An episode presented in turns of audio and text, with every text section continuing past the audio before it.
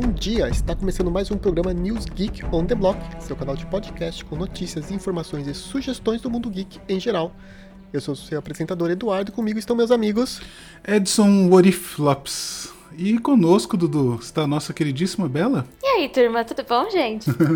tudo jóia? Como é que você tá? Bem! E Dudu, o que, que tem pra gente aí que a gente vai comentar hoje? Então, temos muitas notícias de séries. Temos Paper Girls, Invincible, Lanterna Verde, Silk, o Arif da Marvel, é, lançamentos de filmes, nem tanto lançamento, mas ainda assim da Sailor Moon, o trailer do Venom, que saiu hoje de manhã, e ainda novidades do Last of Us Parte 3. Olha, e a Microsoft cortando os lucros com relação aos developers. Muito bom, muito bom. As notícias é meio complicada, né? Na verdade, é, tá cortando a margem deles na venda dos jogos, né? Os caras anunciam, põem a notícia de um jeito que não dá pra entender o que, que eles estão falando. Exato. Vamos começar justamente pela. É, vamos começar já pela Microsoft, então, pra já deixar claro o que tá acontecendo. Vamos já começar pela notícia ah, ruim, né? Que aí a gente já. já... É, exato. não, essa é boa. Essa notícia não é ruim, ela é boa. Ela é boa. Cara, eu. Isso é complicado, pelo... mas que é, era isso que eu ia falar. É porque assim, quando eu falo ruim, não é tipo ruim, mas é, é do, do, do, cardápio que a gente tem hoje é a mais tensa, né? Não, mas eu, peraí, gente, eu acho que eu não entendi a notícia certa, porque para mim eu, eu, acho que eu li errado, então. Não, a Microsoft tá realmente cortando o lucro dela. Cortando o lucro dela. Ela tá diminuindo o quanto que ela vai cobrar do, dos developers. Ah, então fui eu que entendi errado, gente. Me perdoem, porque eu achei que ela tava cortando o que, o que, o que chega pros, pros devs. E aí, para mim, isso não, é, é por isso ruim. que não, não, é o contrário. É por isso que, que, que, que eu falei que a. As, cara, as notícias, os títulos de notícia em inglês, eles anunciam de um jeito que sempre é duplo sentido mesmo. Eu também, quando você mostrou a notícia, Dudu, eu também tive a impressão que era isso, mas depois eu vi que não é, não. Vamos lá recomeçar então a notícia. Não, pode deixar assim mesmo.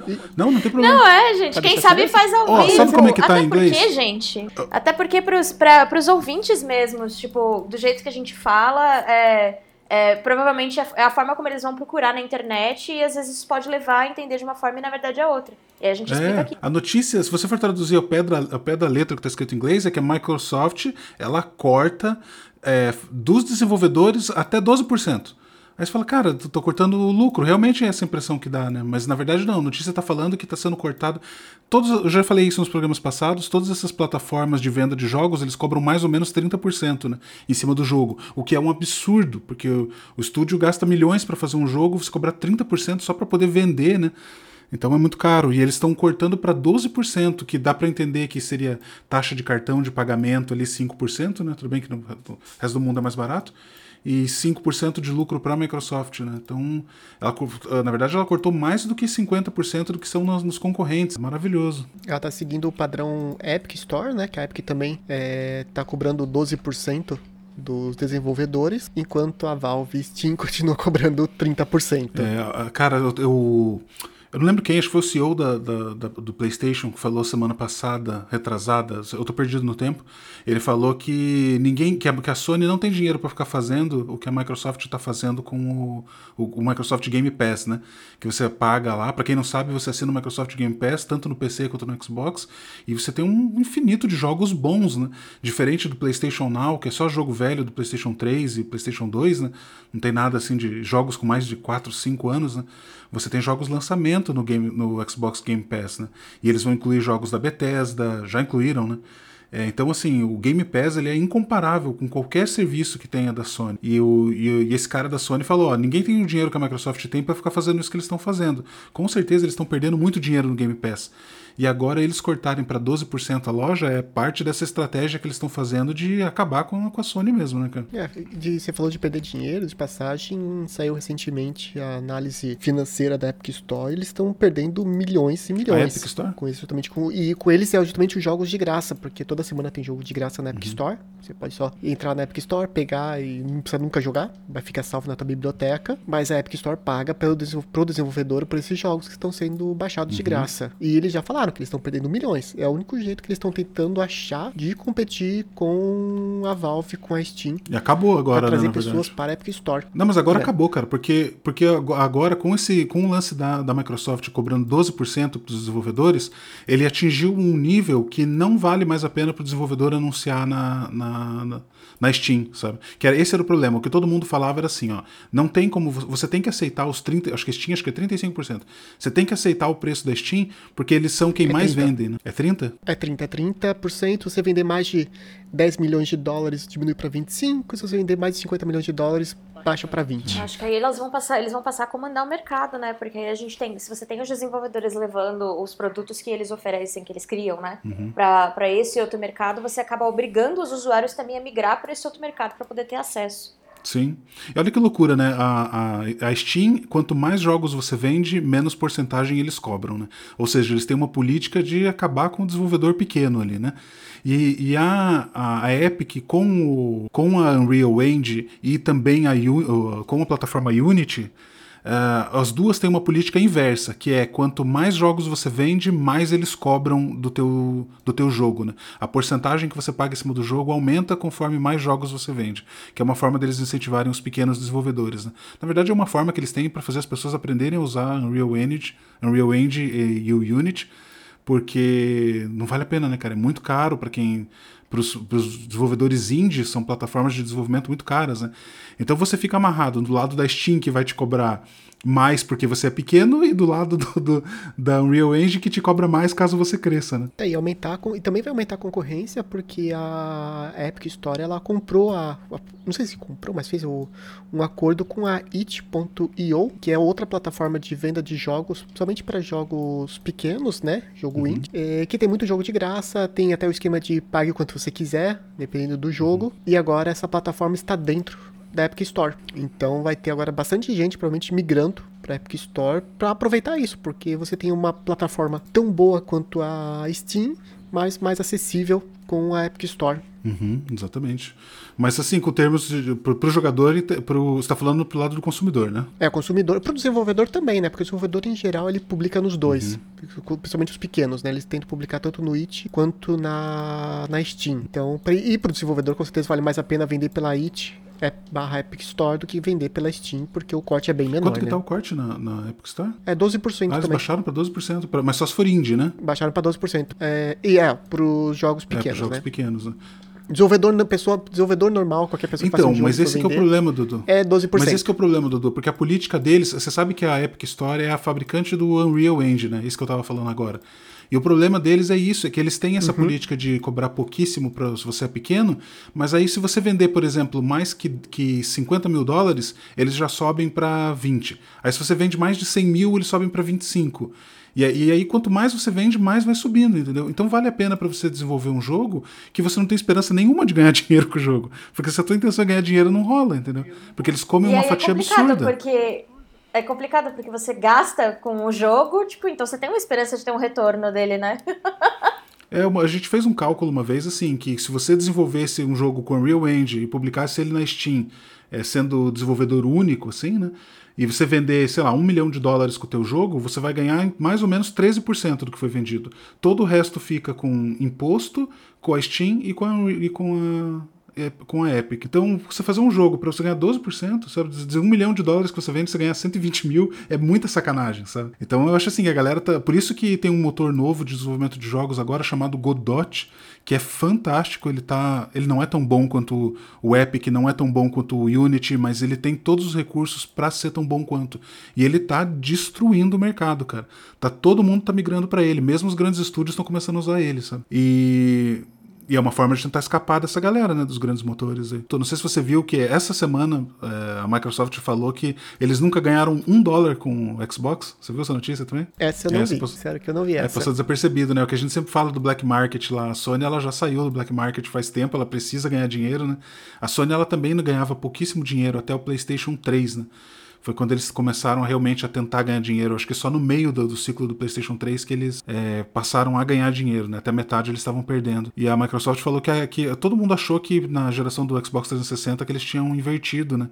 E tinham passado a ganhar, mas eles anunciaram que não, que até esse momento, até hoje, nunca foi ganho nenhum, nenhum dólar. Então, assim, eles estão nessa fase, quantos anos já no mercado de jogos, né? Tá tendo pra terceira geração deles. Eles estão sem nunca ganhar nenhum dólar e ainda assim eles estão com, com uma campanha de, de Black Operations, né, em cima da Steam, em cima do PlayStation. Eles estão atacando para todos os lados, né, cara? Para PC, para tudo quanto é lado. E assim, é, é, é uma maluquice. Assim. Pro investidor deve ser uma loucura ver isso, né? Ver os caras gastando toda essa grana e não ver retorno nenhum. Tirando esse fato, logicamente, da Microsoft, Epic, Steam querendo tirar dinheiro pra tudo que lado, e a Microsoft, na verdade, acho que tá na quarta geração, porque ela tem a Xbox, o 360, o, PS, o Xbox One, e agora saiu o último, né? Series ah, é a quarta geração, verdade. É, é a quarta geração. Mas mudando para a Sony, a gente falou um pouquinho dela, é, o diretor do Last of Us já confirmou que já foi feito um roteiro pro Last of Us parte 3. Não quer dizer que ele vai ser lançado, se é que algum dia a gente vai ver, vai ver a luz do dia.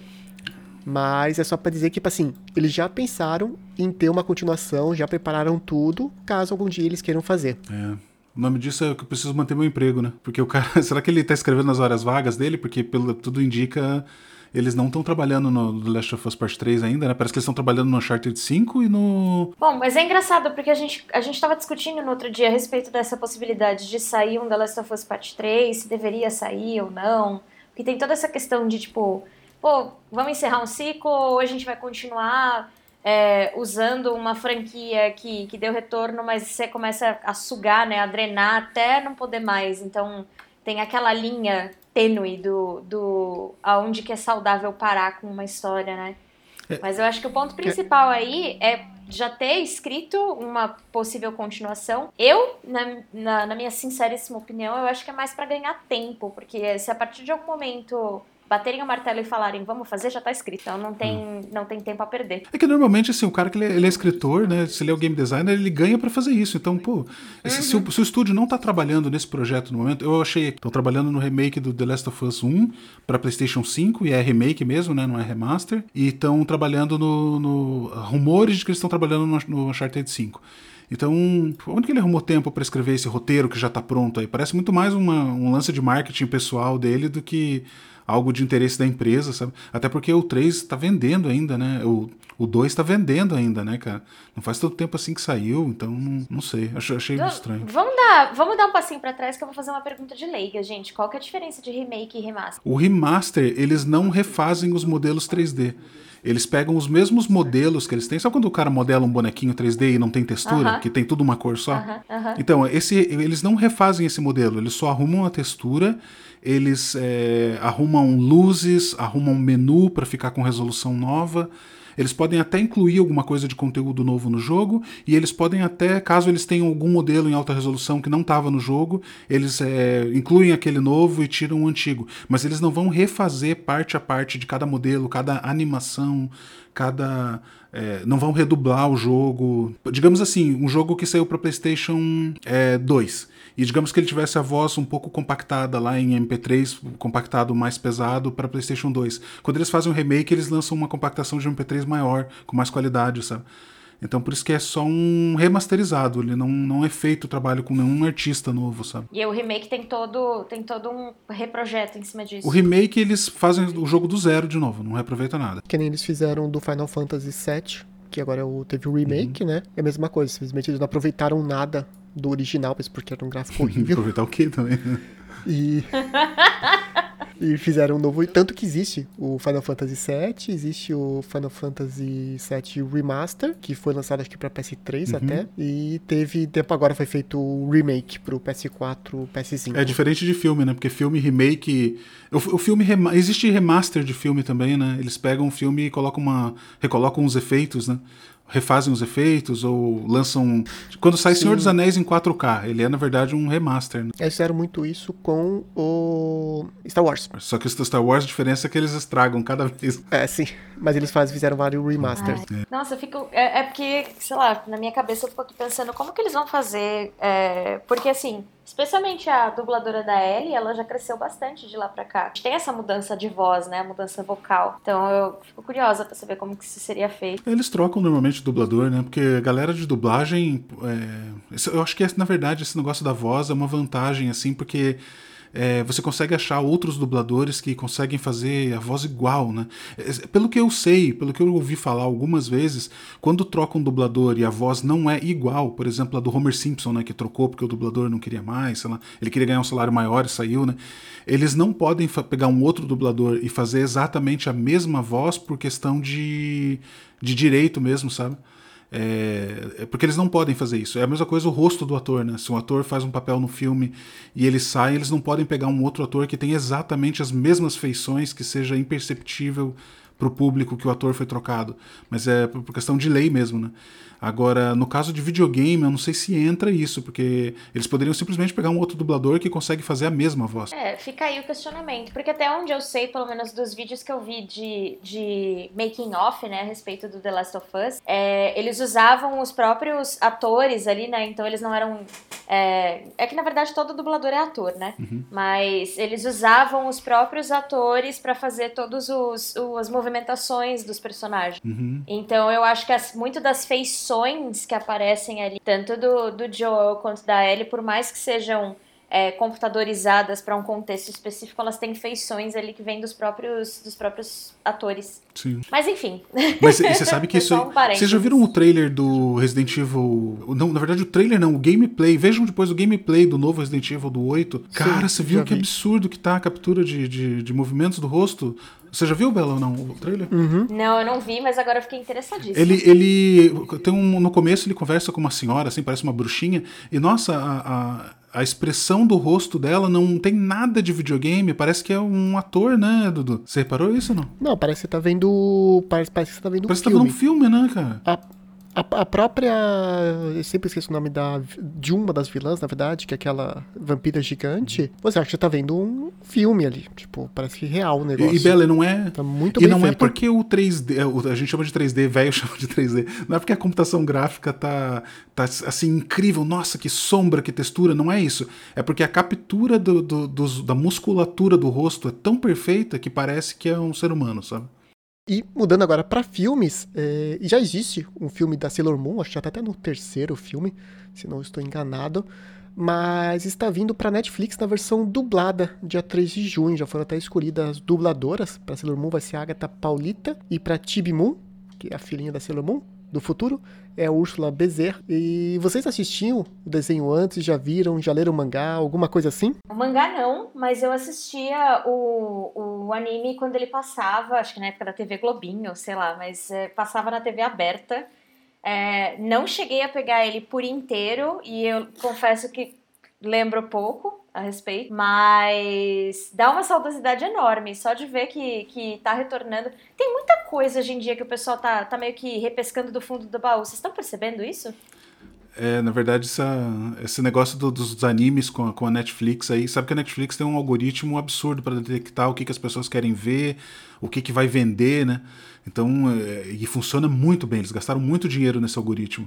E, e esse negócio do, dos, do, dessas versões remasterizadas de mangá, dos animes que eles estão fazendo, isso aí é tudo estratégia, é, uma estratégia muito bem pensada, né? Então com certeza está vendendo muito isso, né, cara? Até o desenho do Castlevania, o desenho do Resident Evil, né? Mas, o Dudu, respondendo a tua pergunta, é, o, a Sailor Moon, você sabe que eu joguei o jogo do Super Nintendo da Sailor Moon? Eu também joguei. E eu gostava do joguinho. Você lembra desse Lembro. Era tipo um RPG, não era? Não, era, era beat'em up. Beat'em up? Ah, isso eu não conheço é. não. Eu joguei o que era de RPG. Não, era um beat'em up e, você, e era divertido o joguinho. E eu joguei e pensei, nossa, que joguinho diferente, né? E aí, sei lá, 25 anos depois, eu descobri que era um desenho.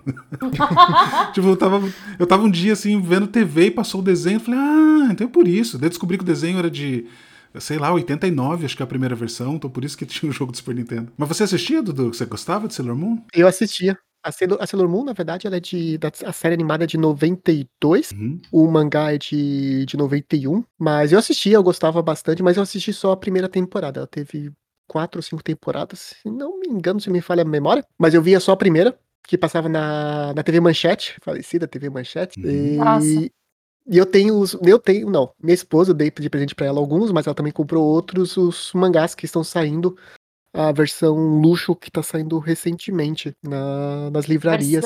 Eu amo, versão luxo. É a é. Deluxe, né? Deluxe version. Deluxe version. E como que você falou que estão realmente repetindo, você vê, saiu Sakura Card Captors também recentemente, uma melhor, uma nova versão. O Shaman King também já teve notícia falando que ele vai vir aqui pra, pra Netflix. E tem outro também, o próprio Kamen Rider, que era um tokusatsu, ou seja, heróis live action, né? Uhum. Também tá tendo uma remasterização. Então, é, é aquele negócio. É coisa velha que as pessoas ainda assistem, então vamos tentar lançar, relançar, pra ver se os novos também assistem, porque os velhos vão reassistir com certeza. Eu É, vou assistir então. com certeza o filme. Eu acho que tá sendo uma receitinha que eles estão vendo que tem dando certo. Porque eu vejo que as últimas, as últimas notícias que a gente tem gravado sempre tem alguma notícia falando de algum anime que tá voltando. Então, Uhum. acho que já faz, sei lá, umas três vezes que a gente gravou que tinha notícia.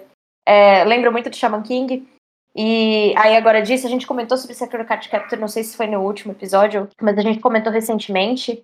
Então, parece muito que é uma receitinha que a galera tá pegando, talvez por conta do aumento do uso do Crunchyroll, não sei, porque o pessoal deve estar assinando bastante. E, e o, o- o que o próprio Jean citou do algoritmo da, da própria Netflix, que tá com um cardápio bem grande aí de, de animes e parece que o pessoal tá indo atrás, então é, tá, tá dando corda pra, pra, pra olharem e falarem, cara, vamos reviver isso aqui, justamente nesse, nesse mesmo contexto, né? Porque a gente sabe que o- a galera antiga com certeza vai olhar, mas às vezes a gente pode pescar pessoas novas. Uhum, exatamente, mas, é, mas isso tem muito a ver com, com, com o público, né? Com certeza eles sabem que o público deles está tá procurando esse tipo de conteúdo, né? Mas é estranho, porque é só a Netflix que tá nessa onda, né? Eu não vejo isso A acontecer o Netflix, mas mesmo também na a própria. Crunchyroll, por exemplo, a Crunchyroll ela trouxe Não, também, a Crunchyroll gente já comentou, específico. é o Dragon Quest, que a gente Uhum. comentou o Fly antigamente. Então, é, querendo, mas eu acho que realmente o foco, assim, tirando o Crunchyroll, que é uma principal plataforma para animes, né? Mas desconsiderando o Crunchyroll, você a grande é a Netflix, a Netflix que tá trazendo, revivendo essas séries. É, porque a Disney não tá fazendo isso, a Amazon não tá fazendo. Então, mas É assim, que a, a Disney gente- tá focando em live action de todos os filmes possíveis que ela já É, fez. então, a, É. a Disney tá trazendo de volta, tipo, filmes da própria Disney. Eu acho que ela não- eu não tenho interesse em fazer isso. E a Amazon Prime, ela tem um contexto muito específico que eu não vejo os animes entrando nesse cardápio. Então, eu acho que é muito disso também. Mas, mas se você pegar até um tempo atrás, também não era fácil de ver a. a- a- você não conseguia imaginar a Netflix é, focando tanto em anime assim, cara. Não era um. Mas é por isso que eu acho que certeza. eles, eles devem ter percebido alguma movimentação específica, sabe? Com É, para mim, para mim, por exemplo, só o fato deles terem trazido os filmes do estúdio Ghibli de volta, Ghibli de volta pro, pro catálogo já foi o suficiente pra fazer eu assistir todos eles. Uhum. Sim, esse, esse foi outra coisa. Eu acho que foi- ali que começou, com eles trazendo É. todos esses, esses filmes da Ghibli, entre outros, né? Trazendo vários animes. E. Bom, pra mim, quanto mais melhor. Desde que fique Claro. decente, né? O, o anime não fique ruim. Mas por enquanto eles não têm. Nesse ponto, eles não têm errado. É que eu acho que é uma forma interessante de explorar um cardápio onde você não precisa, por exemplo, deslocar atores pra fazer gravação, porque a gente não tá podendo fazer isso também, né? É, então você depende ali só do contexto de animação, mas não é não é aquela animação CGI, então ela não é uma animação tão cara. É, mas eu acho que hoje em dia a animação desenho é mais caro que CGI, viu? Acho que já passou isso aí. Não tenho certeza, mas eu acho que é mais caro. Nossa, pra mim parece muito mais time consuming a parte do CGI do que a parte de, de animes. Mas faz sentido. Enfim, é, eu acho que foi uma outra forma que a, que a Netflix achou de investir em trazer cardápio de coisas diferentes ali, né? É, Dado esse contexto de que o que ela faz bem, que são os Netflix Originals ali, é, tem essa limitação de gravação por todas essas questões que a gente ainda tá passando, né? E Uhum. então, como ainda tá muito incerto, vamos, vamos tentar explorar um outro, um outro nicho. E aí eu acho que ela foi inserindo aos poucos e foi percebendo que a galera tava assistindo, tava consumindo, e aí começou a, a pescar isso de volta. É, maravilha. Muito bom. E mantendo nos filmes, saiu, que a gente comentou, hoje o trailer do Venom 2, Let There Be Carnage. E eu não lembro como é que ficou em português o título. É, vocês viram o trailer? Claro, ó, maravilhoso. Muito bom o trailer. Ai, gente, eu não Você vi gost- ainda. Você assistiu o primeiro filme do Venom? Você tem que assistir, Venom. Então, era isso que eu ia perguntar pra vocês agora, inclusive, gente. Aonde que eu consigo assistir? Porque, assim, é, tirando o HBO Go, que é, é onde aparentemente eu vi que tem disponível, tem alguma outra plataforma que tem esse filme disponível? Ah, é da Sony, né? Então nem sei. Eu acho que, deixa eu confirmar aqui, mas é pra ela estar na, na Netflix. Tá na Netflix. Tá na primeiro. Netflix? Tá. Então, gente, é, é isso. Eu vou assistir isso hoje. Eu vi o primeiro e fiquei bem ansioso, gostei muito. Foi realmente um filme bem legal, o primeiro. Superou minhas expectativas. E o trailer do segundo tá incrível. Tô, tô realmente ansioso para ver o dois agora. Então, com relação ao primeiro filme, cara, eu demorei para ver ele, porque falaram tanto mal do filme, que era horroroso, que o que, uma porcaria. Eu demorei um tempão para assistir esse filme. Quando eu assisti, eu gostei, porque ele já tava com a expectativa lá embaixo. Eu não sei se é por isso que eu gostei. Assim, eu não achei maravilhoso, mas achei divertido, sabe? Mas eu tava com a expectativa lá embaixo também, sabe? Eu ouvi falar também que, que o filme não tinha ficado bom. Eu também ouvi um pouco disso, que acabou me, me, é, me desviando, né? Nesse sentido de, ah, ok, não tá tão interessante, então não é o que eu vou ver agora. É, mas ele não é tão ruim assim. Ele tem, um, ele tem um, dois furos de roteiro que você chega a parar o filme e falar, eu não acredito que fizeram isso. Umas coisas assim muito imbecis. Tem uma hora que ele volta no laboratório, uma coisa que não precisava, assim, esse imbecil tá voltando lá? Tipo, era só por questão de, de poder terminar o roteiro que o cara queria e. Assim, é, é horrível, sabe? Mas enfim, dá para assistir o filme apesar desses dois erros horríveis. E, o, e a, o, agora o trailer, engraçado, cara, o Woody Harrison. Eu lembro que quando eu assisti o primeiro filme do Woody Harrison que eu vi, né? Não sei se é o primeiro filme dele, que foi o Homens Brancos Não Sabem Enterrar, lá em 96, 97, sei lá quando foi. Eu olhei pro Woody Harrison e falei que esse cara tem uma cara de assassino, bicho. Esse cara com, com fazendo um papel de serial killer seria tão bom, porque ele tem uma cara de. Eu não sei se você acha isso quando você olha pra ele, você acha isso. Mas eu acho ele muito cara de, de serial ele killer. Ele tem uma cara de maníaco, sim. Ele, ele tem cara de maníaco, né? O Zumbiland, Jogos Vorazes também. Uhum, ele São um onde eu vi ele, principalmente. E realmente ele a é cara é dele é, né, é, muito louco. Ele é muito louco, né? É um ator maravilhoso, cara. Porra. Ele é, ele... ele... é muito, ele é muito pau pra toda obra, assim. Você coloca ele, tipo, em comédia, vai. Você coloca uhum. ele, tipo, em, em coisas mais sérias, ele vai também. Então, assim, é, é maravilhoso. Ele é um dos maiores atores que tem na, na, atualidade. Desde a primeira vez que eu vi esse cara, eu sempre achei ele um ator fantástico também. E ele, no papel de Carnage, eu acho que é a, é a resolução do Homens Brancos Não Sabem Enterrar, que eu falei, esse cara tem uma cara de assassino. E agora ver ele como Carnage no filme do Venom, uh, concluir essa profecia aí de 20 anos, quase 30 anos, sei lá quanto tempo faz. muito bom, cara, muito bom. Mas eu gostei bastante do trailer, só que o trailer ele tem várias coisas. Primeiro, ele tem o mini trailer antes do trailer. Que normalmente um filme que tem mini trailer antes do trailer, o filme é uma porcaria. E ele Ixi. tem isso. Sabe quando o filme mostra assim, agora você verá o trailer e aparece três cenas, assim, uma luta, um pulo e um não sei o quê. Então, mini trailer antes do trailer, isso tem que acabar. A segunda coisa que esse trailer tem, que é uma sacanagem, ele tem a mini, a mini historinha para chamar atenção antes do trailer.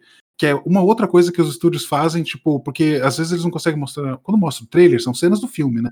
Então não tem assim nada para você se agarrar, né? Muitas vezes é isso, um carro explodindo, alguém correndo, o ator falando uma frase de efeito, mas os trailers hoje, eles têm, principalmente quando fazem o teaser, né? Não sei se vocês viram o teaser do, do Ghostbusters que saiu, que é o, o Homem-Formiga numa loja e fica Sim, saindo é muito legal, o marshmallow lá, muito bom, né? Então, e o trailer do. Só que é uma sacanagem fazer esse negócio do. Se você lança como teaser esse, essa mini historinha, beleza. Mas você colocar no trailer a mini historinha, aí eu falei, pô, mas os caras fazem mini trailer, mini historinha, e daí vem o trailer, sabe? Não precisava disso tudo. Só faltou o pôster no final, né? Que o Jovem Nerd fala que filme que tem pôster no final é uma porcaria de um filme, sempre, né? Só faltou isso nesse trailer.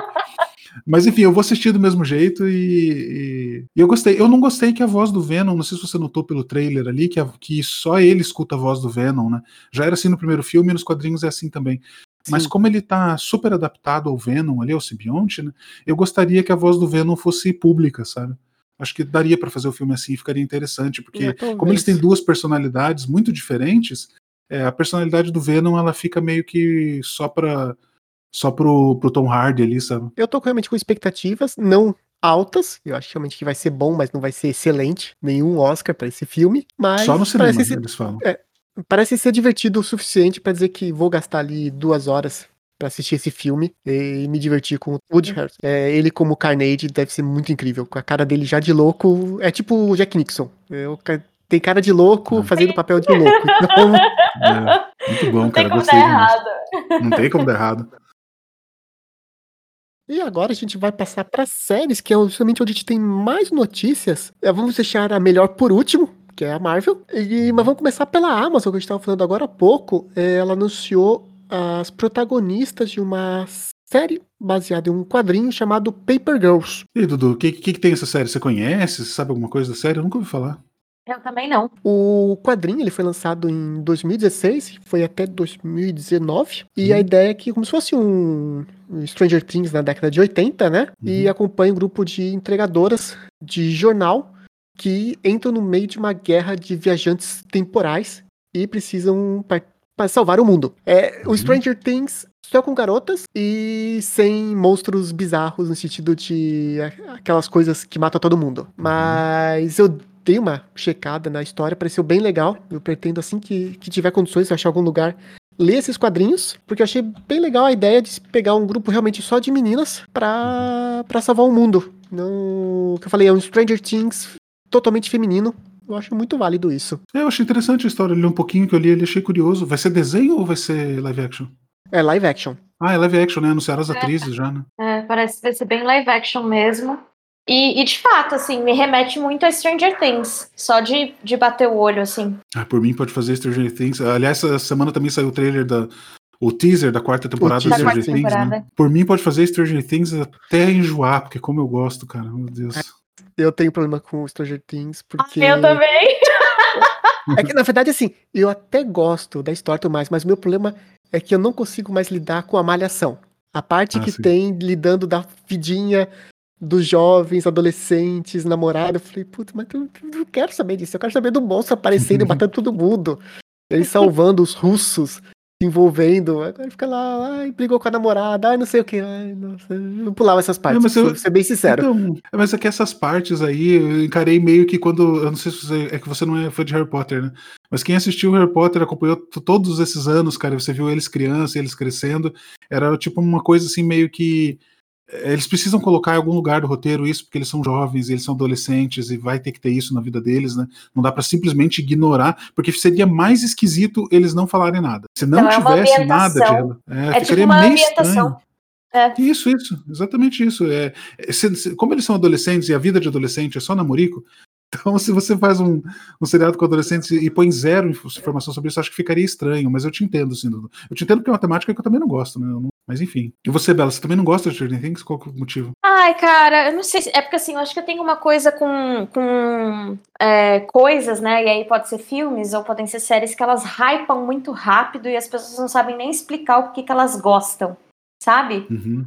É, então, parece que para mim tira toda, toda a, a, graça da coisa, tipo, porque eu via as pessoas falando o tempo inteiro de Stranger Things quando saiu e ninguém sabe explicar, tipo, o porquê que gostava que não fosse só falando do, da caralho do Demogorgon e, uhum. e, e, fica nisso, e eu falava, tá, mas e aí, e a trama da coisa, né? É, como, como que é o contexto da série? Tem, tem esse engajamento, tem esse gancho para uma segunda temporada, não sei o que, as pessoas falando, não, porque o Demogorgon, o Demogorgon, o mundo invertido, não sei o que lá, pipipi, ai, tá bom, gente.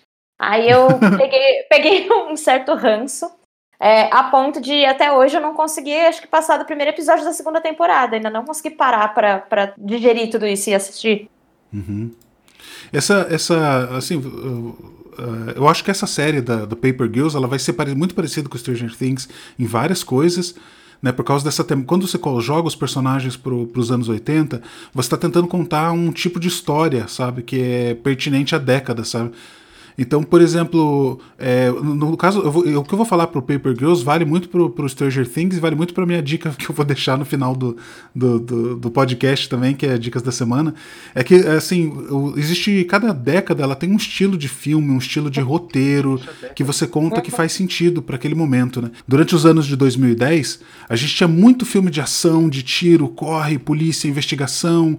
É, era muito filme assim, né? Muito filme de ação, muito corrido e que é, é uma característica, assim, um estilo da década, né? Filme de alienígena. Nossa, a gente passa cinco anos que todo filme é de invasão alienígena com destruição, né?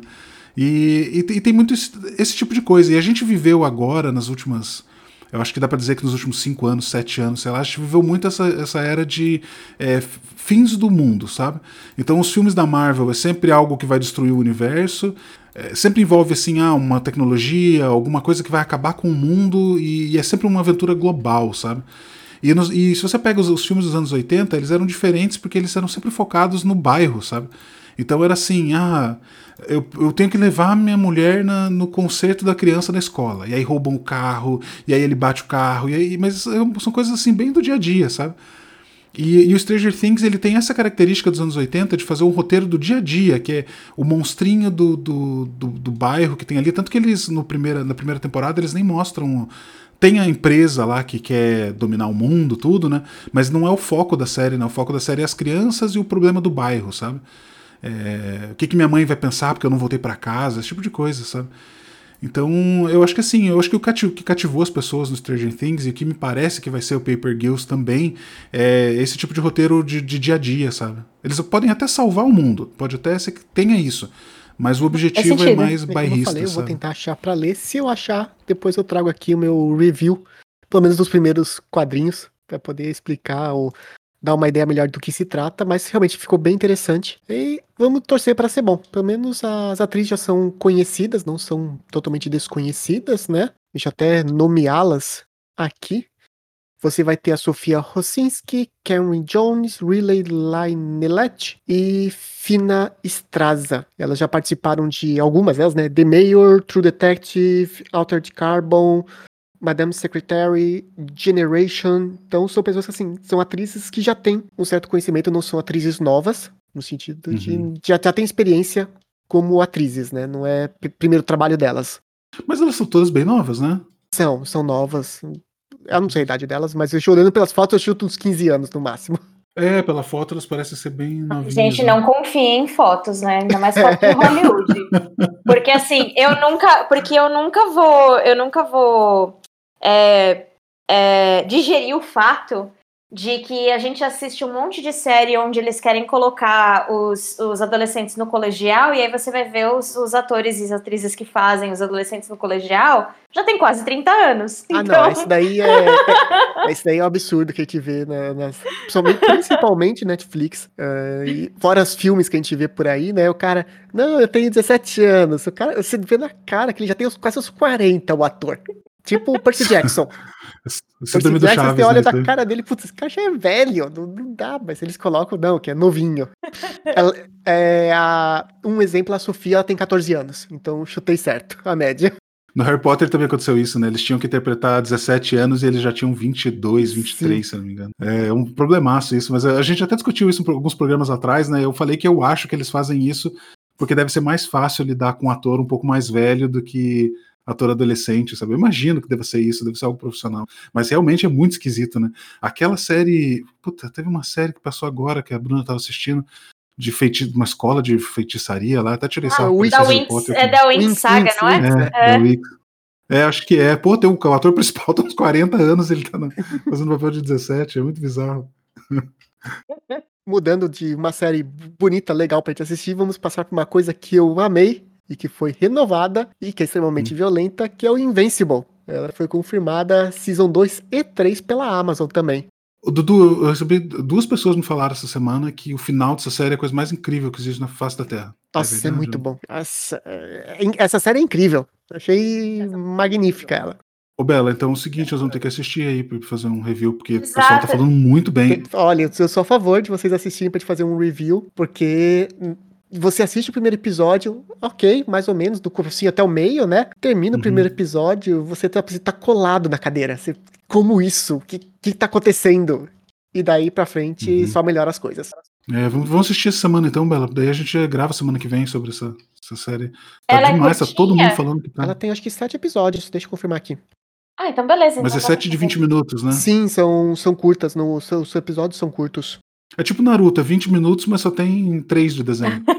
É 10 introdução, 7 de créditos e 3 de desenho. Beleza. É, eu também eu, eu recebi então, várias. Eu recebi várias indicações para assistir essa série. Ninguém falou do final a esse ponto, assim.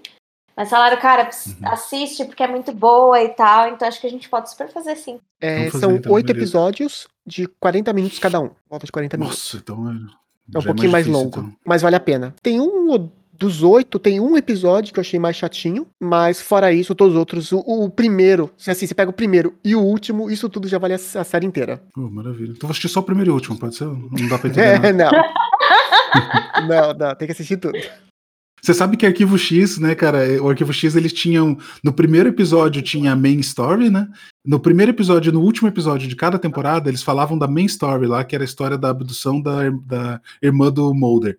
E todo o meio da série, os outros 22 episódios, que eram 24 por temporada, era o monstro da semana, né? Então tinha o monstro que comia os cachorros da vila, tinha o alienígena aqui, não sei o quê. E o primeiro e o último era só era sobre a história principal. Então dá para você assistir toda a mitologia do, do, do, Arquivo X só assistindo o primeiro e o último episódio de cada temporada e você sabe tudo de Arquivo X, cara. Muito bom, quero um dia convencer alguém a fazer isso. Então, por favor, assistam. Vamos tentar fazer um esforcinho pra gente fazer esse especial sobre Invincible. Bora, que eu acho que vale a pena. Tá, vamos fazer então. E Agora, mas passando pra DC, eu não consigo mais falar coisa boa da DC, porque é muito difícil falar coisa boa da DC. é, foi confirmado Finn Wittrock como personagem principal para a série da HBO Max do Lanterna Verde. É, eu vi que é um milhão de episódios, né? Você chegou a ler essa parte? Eu não vi, mas é, é, assim, eu tô dando a notícia, porque a gente tem que dar a notícia, porque é uma notícia importante. Mas eu, eu não quero uhum. mais nada da DC. Eu acho que eles podiam ficar só na animação. Na animação tá ótimo. Eu quero fazer só série, animação, né? filme. Não. Uhum. Eu também concordo. É, eu também, também não sei concordo, cara, falar. É... Que esse cara aí, esse cara não é um ator famosinho aí do, do... Quem que é esse ator? O Finn Wittrock. É, ele fez algo, ele fez a histórias de horror americana, ele fez Inven Invencível, Grande Aposta, ele fez vários filmes, ele tem mais de 45 aqui entre filmes e séries, participações, né? Uhum. O principal dele realmente é o American Horror Story, que ele faz parte. Eu nunca assisti, mas eu sei que é bem, bem famosa. É, mas diria que assim, o grande série dele foi essa. Ele é conhecido, que eu falei, mais de 45 ah. obras, mas não fez nada grande no cinema. Nossa, ele fez All My, My Children, que é uma série de TV que tá passando acho que mais de 50 anos, sei lá. Sabe que os Estados Unidos tem essas novelas que passam 50 anos, né? Não sei se você sabe disso. Tá, tá, na, temporada, tá na temporada 39, pra você ter noção, All My Children. Nossa. Cara, Aqui eles fazem piada uma... de All My Children no Friends, pra ter uma ideia. No Friends, 95, eles fazem piada do All My Children, All My Children que era velho. É, aqui tem uma também, o Murdoch Mystery, que é uma série canadense de mistérios, tipo um Sherlock Holmes. Uhum. Ah, nossa, sei lá quantas temporadas também tem, já, já passou da, das 15. Pelo que, eu, pelo que eu tô vendo, é, eu, eu vou voltar um pouco no assunto da série do, do Lanterna Verde. Você vai o quê? Eu vou voltar, voltar pra Lanterna Verde. É, então... É porque enquanto vocês estavam aí conversando, eu tava aqui pegando, pescando os detalhes, né? É, porque ele não. O, esse Finn que foi, foi é, elencado aí pra fazer o Lanterna Verde, ele não vai fazer o mesmo Lanterna Verde que o Ryan Reynolds. Porque, imagina, não, não. vocês sabem, né? Mas existem vários lanternas verdes ao longo do, do contexto, né? É, ali que a, que a, a DC pinta. E ele vai fazer o Lanterna Verde do Guy Gardner, que é, é um mais antigo, é dos anos 80, mais ou menos. Uhum. É assim, o, o, mundo do Lanterna Verde ele é bem louco, porque você tem um conselho, para quem não conhece o herói e não viu o filme do Reynolds, parabéns se você não viu o filme do Reynolds, que é uma porcaria. ele tem um, ele tem um Sim, conselho até, dos Lanternas até próprio, Verdes. Até o próprio Ryan Reynolds faz piada desse, do quão, quão é, ruim esse filme também. foi é, no, no Deadpool. É muito engraçado. É, muito bom mesmo. Ele tem. Então, o Lanterna Verde ele tem o conselho dos Lanternas Verdes lá, cada planeta, cada sistema tem um Lanterna Verde. E, e daí você luta contra criaturas alienígenas, criaturas. É, como que eu posso dizer? Não são só monstros espaciais, mas também são criaturas assim. Como é que eu posso dizer? É, multidimensionais, sabe? Então, o, o, o universo do Lanterna Verde é um universo bem complicado por exemplo, o Flash, né? O Flash é um herói que corre bastante e é isso, né? Ele só corre bastante. Então, por isso que é bom de fazer uma série do Flash. Não que seja que a série do Flash seja boa, que é uma porcaria também, mas é uma série do Flash que é só um cara que corre. Então você coloca ali uma, uma oráculo adolescente, coloca ali um namorico e é isso. Tem o vilão e o Flash corre. E aí você consegue fazer uma série sem gastar muito dinheiro, né? Sempre pensando em orçamento de série. Né? Agora o Lanterna Verde, cara, por exemplo, assim, o Mandaloriano, né? Ele é uma série que a Disney gastou grana para fazer, né? Porque tem muito efeito especial, tem locação, tem, né, um monte de coisa que você tem que gastar dinheiro para fazer a série. E esse modelo novo de série que tem que você gasta dinheiro para fazer a série de verdade, né? WandaVision, essas séries assim, elas não são séries como se tinha o conceito de série dos anos 90 e 2000, né? Que era assim, a série antigamente era assim, todo ano passa e vai ter 20 episódios ou 10 episódios, ou, e é isso, né? Todo ano tem que passar, né?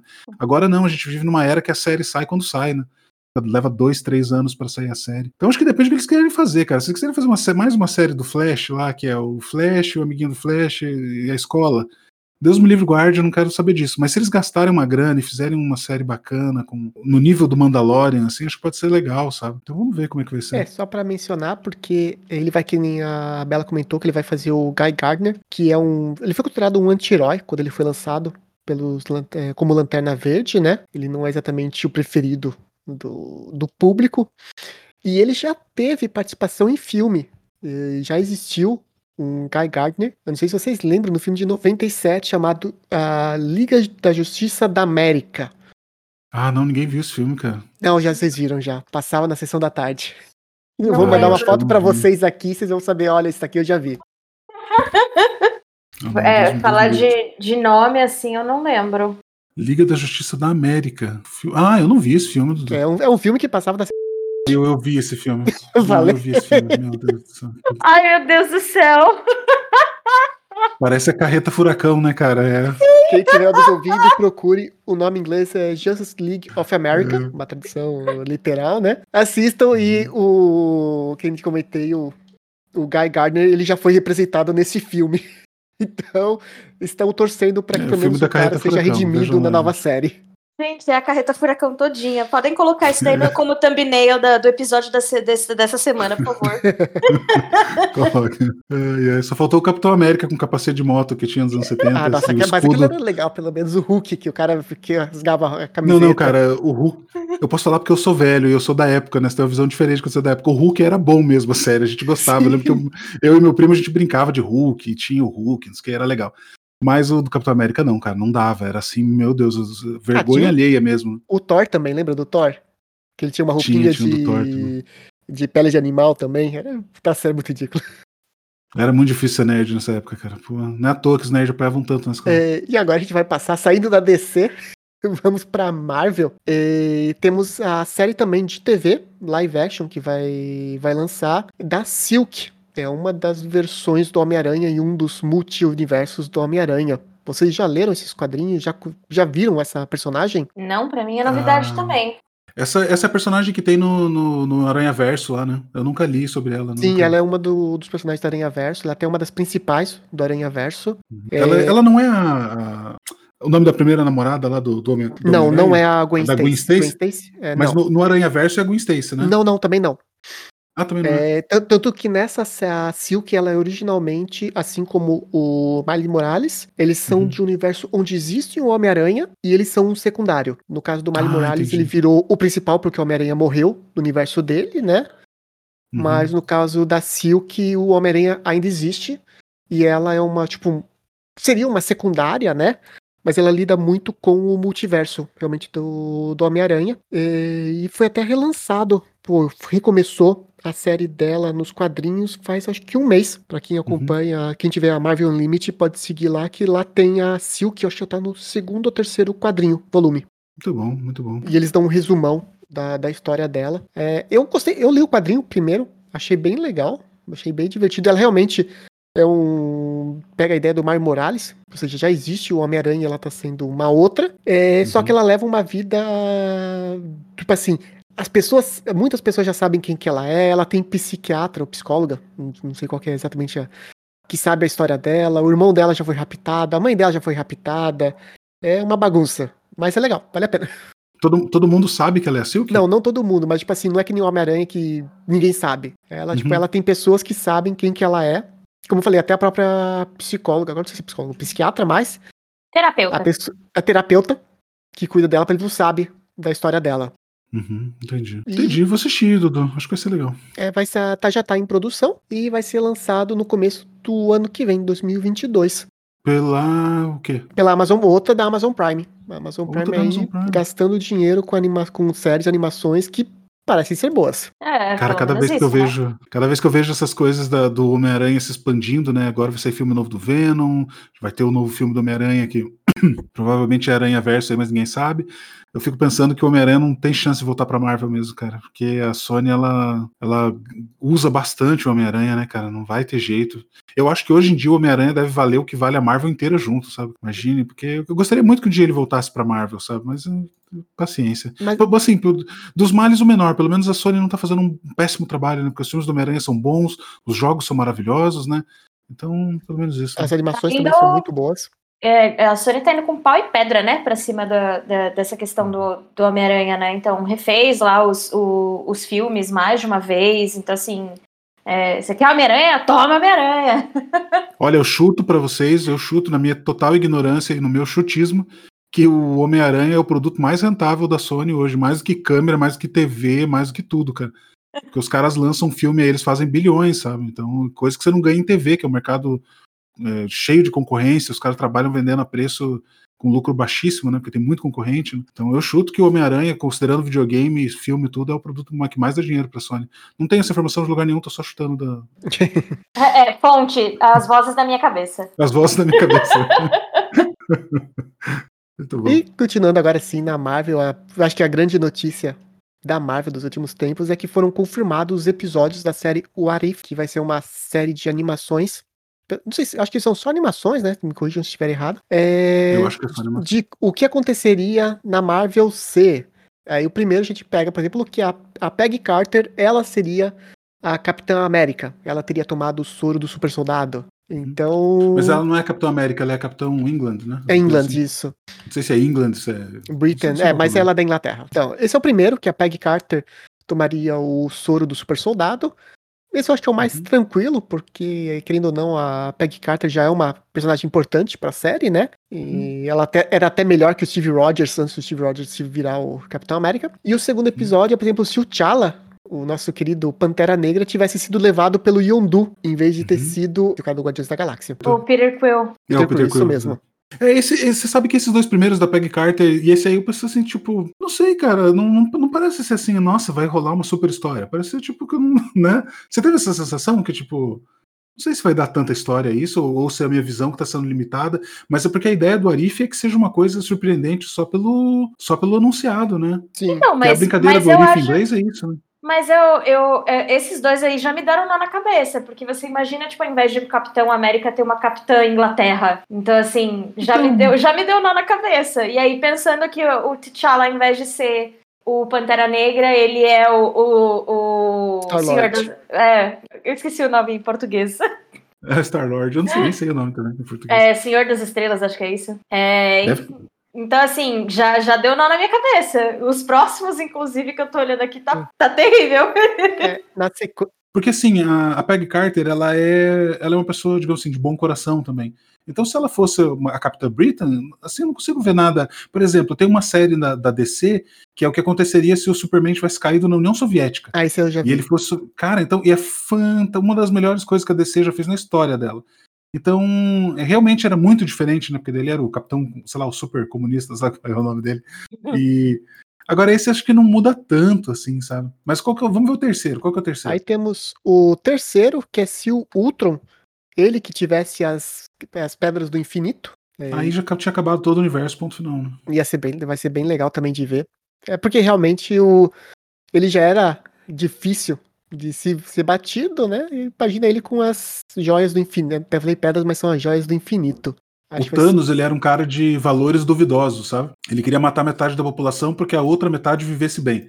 Isso não é necessariamente o cara ser bom, mas ele é um cara de intenções é, estranhas, sabe? Na verdade, é... é... isso no filme, no filme realmente é isso. No filme, né? É. Entende? Agora, eu quero dizer, assim, o Ultron não, o Ultron é, é 100% mesmo. destruição. O Ultron ele ia estalar o dedo e ia desaparecer todo mundo, só isso. Não seria isso? Eu acho que seria. Reino das máquinas. É porque ele, mas ele também tinha uma perspectiva é, distorcida, porque ele falava, porque foi muito em cima do que o, o, o Bruce e o, o, o Tony criaram ele, né? Dele, dele ser o, o ser perfeito. Então, o que, que é perfeição? Então, acho que é muito dentro dessa distorção. É, pode ser que pode ser que o fato dele ter as, as pedras, ele acabasse tendo uma é algo diferente que não fosse simplesmente só destruição, né? É, teria que ser, né? é. Porque senão também não teria história. Né? É. Porque o ponto dele querer acabar, o ponto dele querer acabar com a humanidade é porque ele percebeu que a humanidade era o câncer do planeta, né? Sim, Foi sim, esse ponto. É meio Matrix, né? É. É, pelo trailer não dá pra, ter, dá pra ver nada, né? Não, é, tem, do Ultron não. Dá pra ter ver mais da Agente Carter, do T'Challa, do Homem de Ferro. Mas eles deixaram bem. Tipo, é basicamente quase um teaser, né? Não, é, não tinha nem ser um trailer, é praticamente um teaser. Isso, um teaser. É. E na sequência a gente tem se o Homem de Ferro nunca tivesse passado pelo portal, naquela luta da. Do primeiro em Nova filme. York. É, do filme, do primeiro Avengers, né? No final ele consegue passar pelo portal e se nunca tivesse passado, se tivesse ficado preso em Sakar. Então também é outra hipótese bem legal de pensar. Interessante isso. isso o segundo, depois disso, eu acho que além do acho que do, de um, acho que o penúltimo a gente vai comentar, mas e se o Loki fosse o rei de Asgard e o Thor virasse o Party Thor, ou seja, o Thor da festa? Uhum. acho que vai ser bem que legal. É o, que ver. é o Thor do, do primeiro filme, né? Que ele era. Lembra que ele só queria saber de festar e o pai. Ah, não, não é isso, não, né? Ele só queria saber de guerra, né? Um negócio assim. Ele só queria saber de, de guerra, beber, é, festejar. Uhum. Realmente, tipo assim, ele não era uma pessoa ele... pra ser líder. Era simplesmente uma pessoa beberrona. É, e o Thor e o Loki brigaram. Na verdade, essa sempre foi a história dele, né? E o Loki encheu o saco do, do, do, do Odin porque ele queria que ele fosse o herdeiro, não o Thor, né? Então, eu acho que esse aqui pode ser legal, assim, basicamente seria um conflito do Thor e do, e do Loki.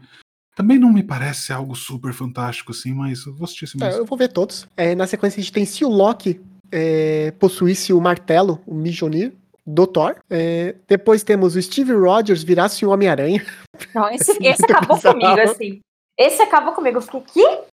Mas ele, é porque ele é, antes de tomar o soro do super soldado, ele era magrinho, né? Igual o. Sim, igual o Peter Parker. É, é assim, cara, a diferença dos heróis, né? O Peter Parker, ele é um adolescente e ele ele usa, o, ele usa a roupa do Homem-Aranha ali para defender a vizinhança, né? Porque o Homem-Aranha ele tem os, os, grandes vilões dele ali, mas ele é uma, uma um super-herói bem de prender bandido, né? Prende assaltando de carro, esse tipo de coisa. Então ele é um ele tem assim os problemas da escola, ele tem os problemas que ele tem que pagar as contas dele, que ele é pobre, né? No, no, é o amigo se... da vizinhança. É, é o, o Homem-Aranha amigo da vizinhança. O Stan Lee, ele sempre falava que o Homem-Aranha era para ser um herói assim, bem pés no chão, né? Então por isso que ele tem conta para pagar, ele tira foto do Homem-Aranha e vende pro jornal. Ele, né, ele tem esses problemas de escola, porque ele é um, porque ele era para ter uma história mais real, diferente dos super-heróis que ficam na sala da justiça, né, e vão matar o ET. Então ele tem esses problemas mundanos. O Steve Rogers, ele era assim, uh, o cara que, o soldado perfeito, que amava a pátria, que queria fazer o melhor para a população. Então ele tem esses conceitos mais macro, sabe, de justiça. Enquanto o Homem-Aranha tem esses conceitos do, do que está na vista dele só, sabe?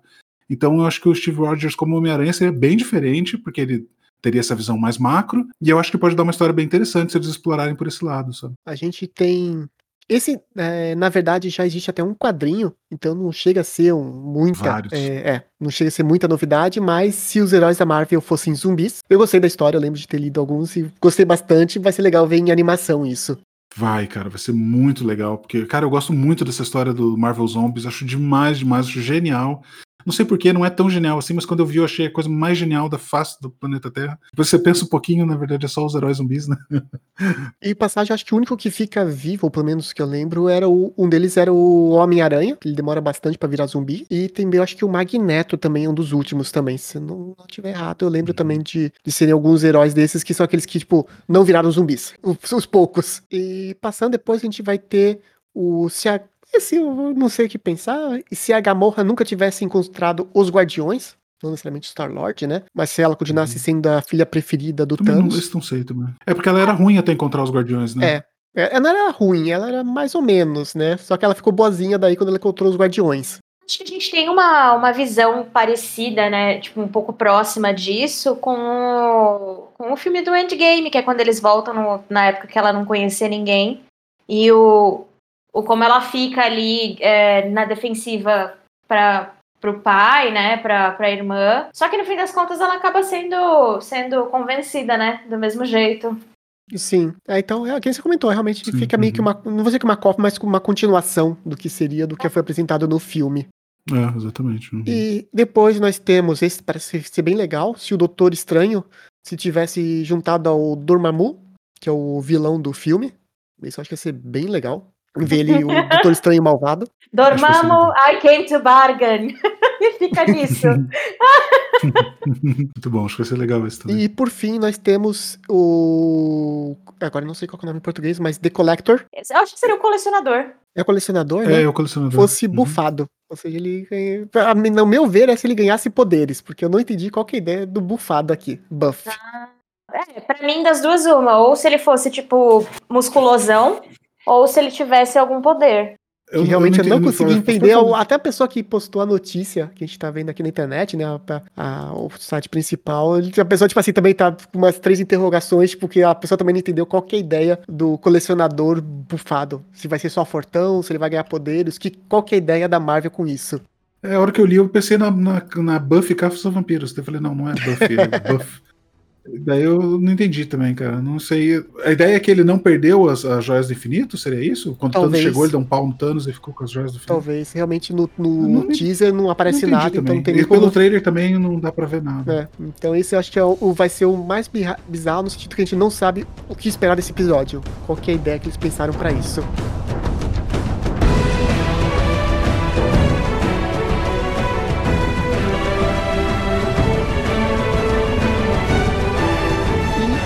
Isso. A gente falou bastante aqui de notícias. Vai ser um programa longo, coitado do nosso querido editor Jean, para editar tudo isso. Então, mas a gente vai para a parte que a gente gosta, que é a parte de indicações, sugestões, o que fez na semana passada, qualquer coisa. O que quiser indicar, fique à vontade. É, começa com você, Jean, hoje. Vamos lá. É, então, essa semana, essa semana eu assisti os três filmes do Querida Encolhi as Crianças, que é o Querida Encolhi uh, as Crianças, daí tem a, o dois que é Querida Encolhi. Uh, eu... eu estiquei o bebê. Ah, eu deixei o bebê gigante, eu não lembro como é que é o nome. estiquei o bebê. E estiquei o bebê, e daí o terceiro que é Querida Encolhi uh, Nós. Encolhi nós mesmos. Puta, eu não sei os títulos dos filmes nem em inglês, nem em português. Mas eles estão todos no, no, no Disney Plus. E, e, eu, na verdade, eu queria assistir o primeiro, porque eu assisti esse filme, assim, quando eu era criança e eu nunca mais tinha assistido ele. Falei, ah, vou assistir o filme de volta. E, cara, o primeiro filme ele é tão bom, cara, ele é tão maravilhoso. Isso que eu tava comentando com a Bela do, do Stranger Things, de por que, que acho que as pessoas gostam tanto de Stranger Things. Talvez, Bela, se você reparar das pessoas que gostam, talvez pode ser que a idade seja um fator importante para gostar de Stranger Things, porque não sei se, é, se esse é o caso, mas pelo fato de, de, desse tipo de obra ser tão parecida, sabe? De, desse problema mundano, assim. Onde o filme é basicamente a história do cara que está construindo uma máquina de encolher as coisas para resolver problema de transporte, de fome no mundo, sei lá o que, que ele quer. E daí acaba encolhendo os dois filhos dele, o filho que é é, a menina que é mais adolescente, assim, tá de namorico com o vizinho, e o, e o, filho que é criança e quer seguir os passos do pai, então ele quer ser cientista, só que o pai não dá muita atenção para ele, né? Um pai meio ausente ali, né? não, não presta muita atenção no filho, não vê que o filho idolatra o pai ali, né? Mas enfim, a história do filme é muito legal, cara. Os efeitos são muito velhos e muito ultrapassados, mas a história é tão bem feita, cara, assim é, probleminhas simples, sabe? Chega o vizinho na casa, eles estão procurando as crianças, os vizinhos acham que eles são loucos, sabe? Porque em determinado momento eles descobrem que as crianças estão presas na grama, sabe? Então Sim, todo o filme se passa na parte de trás da casa. Do, é, eu ia falar backyard, mas a cena da. Nossa, já palavra em português. A parte de trás da casa, não, como é que fala? O jardim. É que não, não tem jardim de trás, né? Quintal. Quintal, isso, muito obrigado. É, os amigos internacional, é, gente. Eu tava aqui backyard, eu, como é que em português? Não, mas não tem, não tem essa palavra em, em, em português, porque no, Sim, no, em português tanto quintal. quintal. Não, é quintal dos mas fundos. É que, quintal pode ser a frente pode ser atrás. Então, mas é entendeu? é quintal dos fundos. A frente normalmente é a garagem. É. Quintal dos fundos, isso. Aí, aí, beleza, mas só quintal não, porque é, é bem um dos fundos mesmo. Mas enfim, o filme se passa ali só naquela parte ali, cara, e é um filme maravilhoso, né? Extraordinário, roteiro maravilhoso, os efeitos especiais são terríveis, mas dá para ver que era um filme de baixo orçamento, assim mesmo. E, e, esse filme explodiu, né, cara? O Rick Moranis ele ficou famosaço por causa desse filme, né? E aí, cara, o segundo filme, né, como sempre, nos anos 80, sempre o primeiro filme é maravilhoso e o segundo é aquela tristeza, né? O é e aí o segundo filme, sempre assim, todo filme dos anos 80 é assim. E aí o segundo filme, a filha tá indo, começa com a filha indo pra faculdade.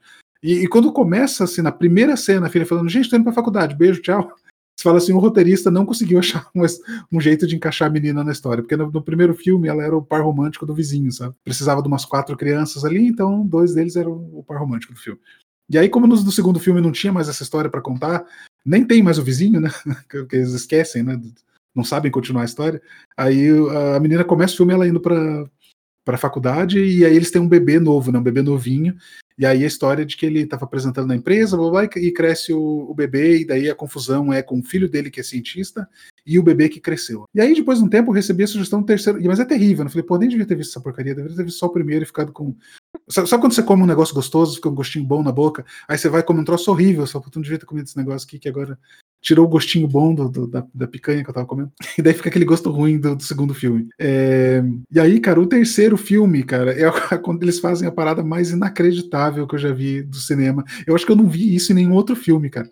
Porque o terceiro filme, eles apagam toda a história do primeiro e do segundo, eles trocam a atriz que faz a mãe, só que eles trocam a atriz, só que o nome da mãe é o mesmo, tá lá, Daiane, sei lá o que, que é o nome dela, é o mesmo nome, e eles apagam os dois filhos dele, e ele volta a ter só um filho de oito anos. E aí eles. É tipo, o, o terceiro filme é um reboot, cara, com, os, com o mesmo ator. É um reboot com, com, com o Rick Moranis. E, caramba, como que fizeram isso? E daí eu fico pensando na época, quem viu os dois primeiros filmes e queria ver uma continuação, foi ver o terceiro filme, falou, cara, o que, que ele que aconteceu com os outros filhos, o que aconteceu com o bebê, o que aconteceu com, com a esposa, sabe? É uma loucura, cara, é uma loucura. E, é tão, e assim, ele, ele segue bastante form, a fórmula do primeiro filme, só que daí ao invés de ser no jardim é dentro de casa, e quem é encolhido é eles e o casal de amigos, sabe? Mas então eles usam bastante do, dos esquemas assim do primeiro filme. E aí o terceiro, por, por si mesmo sendo essa maluquice absurda, ainda assim ele é melhor que o segundo, sabe? Mas se você for assistir, assiste só o primeiro e esquece que os outros dois existem. Aí você vai Seja feliz assistindo o primeiro. E só pra te avisar que eles estão tentando fazer o quarto, né? Eles pensaram como fazer. Mas como que vai fazer o quarto? O reboot. E daí eles uh, mudaram a ideia para ser uma sequência.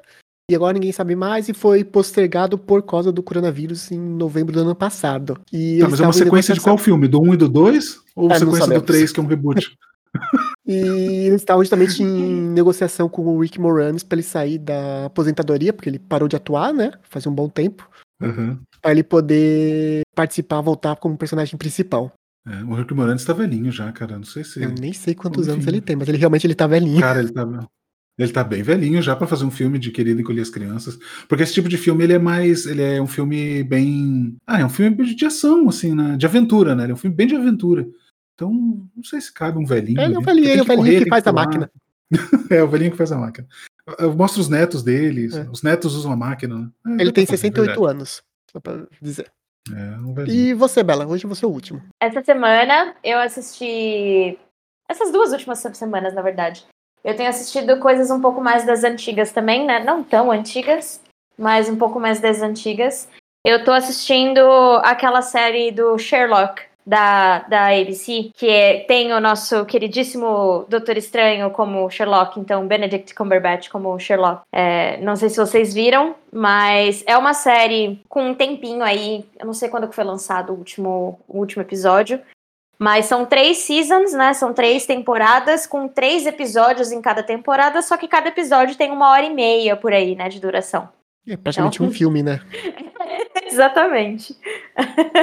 é, atualmente eu, eu finalizei a segunda temporada, eu vou ver se eu consigo começar a terceira hoje, mas assim, super indico. É, para quem gostou, por exemplo, dos filmes que o, o, Robert Downey Jr. fez e tal, assim, eu acho que não se compara.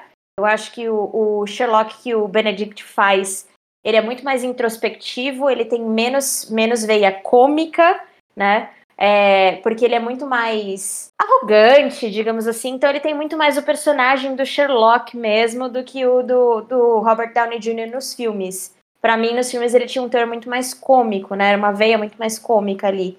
Mas o, aquele contexto de é, desvendar casos e ter aquele raciocínio super rápido, né? Aquela coisa de, de reparar em detalhes e falar a respeito disso e conseguir identificar as coisas, tem tudo isso na série.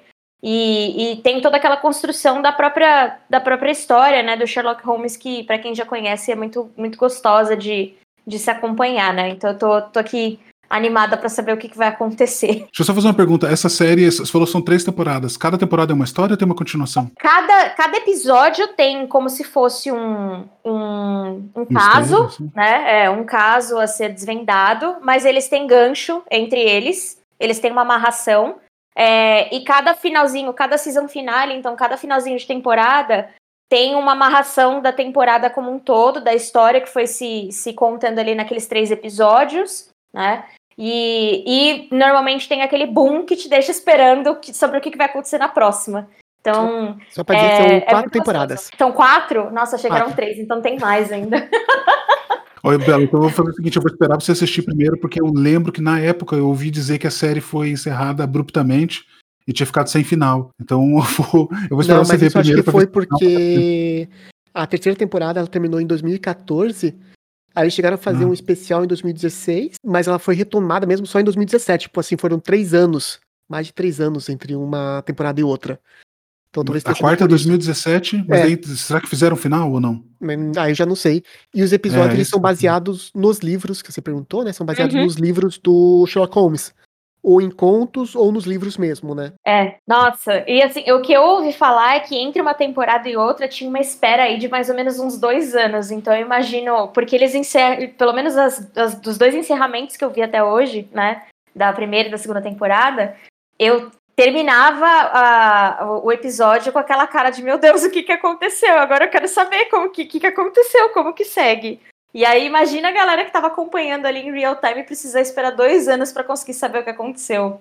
Então, é, tá super bem amarrado, é uma série muito, muito rica, muito é, rica em detalhes, rica em, em edição, rica no, no, no som, né, na, na parte de, de edição de som também.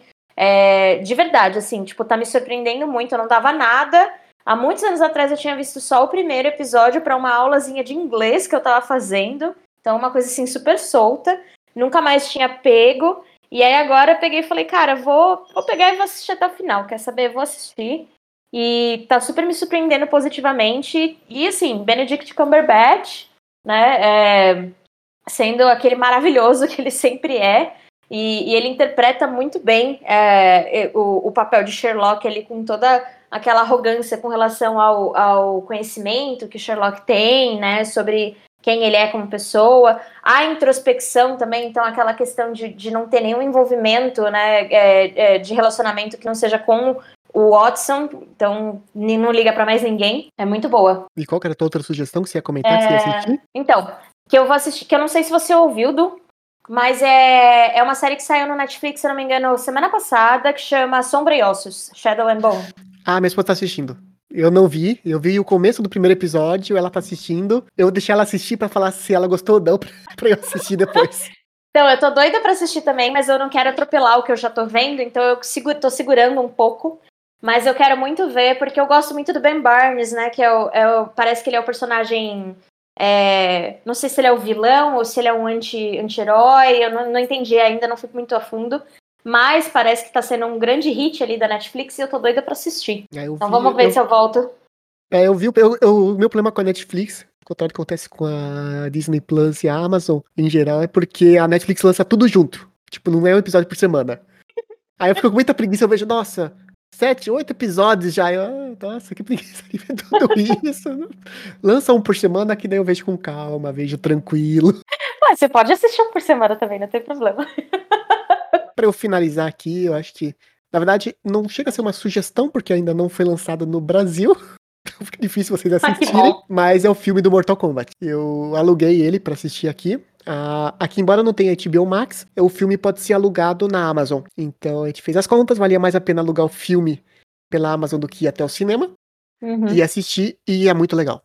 Não é uma obra-prima, não é incrível, mas as cenas de luta, os fatales estão muito bons. É, eles colocaram um personagem novo pra fazer a história, então não segue exatamente a história do jogo, pra quem acompanha a, lore Mortal Kombat, mas sem frases de efeito, easter eggs.